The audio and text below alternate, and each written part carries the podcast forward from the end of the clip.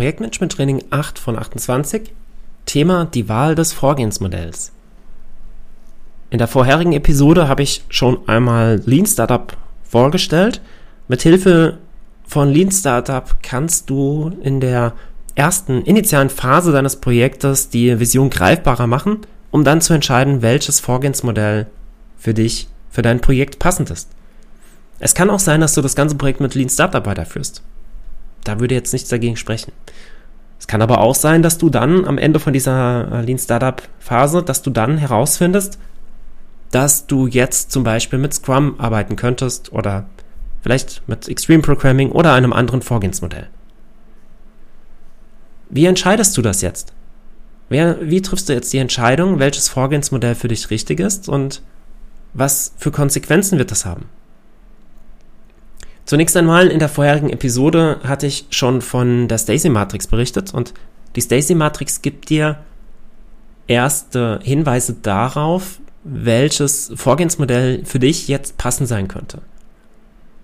Dazu kannst du vier Fragen stellen. Erste Frage, ist die Technologie bekannt?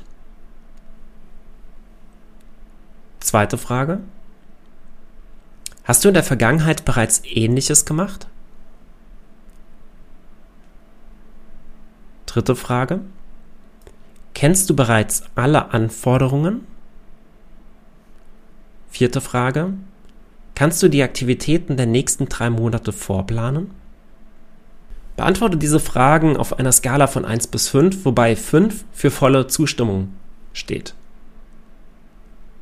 Und wenn du das gemacht hast, dann bildest du den Mittelwert von den Fragen 1 und 2 also ist die Technologie bekannt, hast du in der Vergangenheit bereits etwas ähnliches gemacht und den Mittelwert von kennst du alle Anforderungen und kannst du die nächsten drei Monate vorplanen. Und diese Werte kannst du jetzt auf deiner Stacy-Matrix einzeichnen. Und die Stacy-Matrix, wenn du sie nicht kennst, sie hat auf der linken Seite auf der Skala stehen die Anforderungen von klar, eindeutig bis unklar, mehrdeutig und auf der Skala unten, da steht die Technologie oder der Lösungsansatz von eindeutig bekannt bis hin zu neu unerprobt. Und du kannst dann jetzt die, die Antworten der Fragen dort einzeichnen auf der Skala.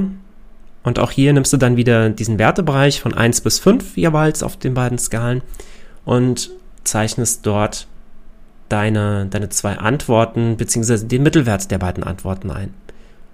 Und wenn du das gemacht hast, dann hast du einen ungefähren Indikator, wo du auf der, auf der Stacy-Matrix stehst. Jetzt ist es natürlich so, das ist alles sehr subjektiv, die Beurteilung.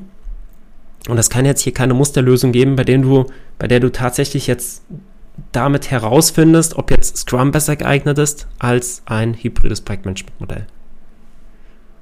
Aber wenn du das machst, wenn du dir diese, die, die Stacy-Matrix so aufbaust und im Nachgang an, an die Projekte auch immer wieder bewertest, ob jetzt das Vorgehensmodell richtig war, ob die Bewertung richtig war und so weiter, dann kannst du da mit der Zeit eine für dich ganz gute Skala aufbauen und eine für dich Entscheidungsmatrix im Prinzip dann aufbauen, die du in, in uh, zukünftigen Entscheidungen als Referenz dann nehmen kannst. Soweit zum achten Tag des Projektmanagement-Trainings.